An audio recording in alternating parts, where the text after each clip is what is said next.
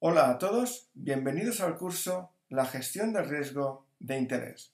Mi nombre es José Manuel Brotons, soy profesor titular de la Universidad Miguel Hernández de Elche y voy a ser su profesor durante este curso. El objetivo del presente curso es que el alumno aprenda a gestionar carteras de renta fija. La gestión deberá hacerla en base a un determinado nivel de riesgo.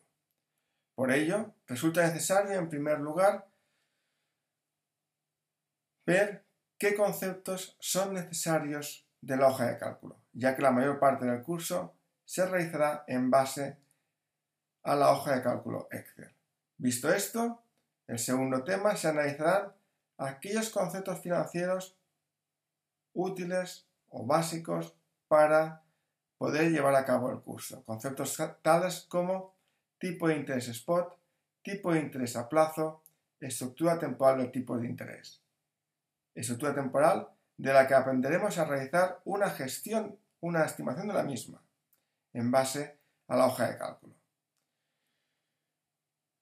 Luego aprenderemos a medir el riesgo de los bonos utilizando medidas del tipo duración, convexidad, m cuadrado. Pues bien, vistos los conceptos financieros básicos, la medida del riesgo, el objetivo del, del curso es, por tanto, la gestión de carteras.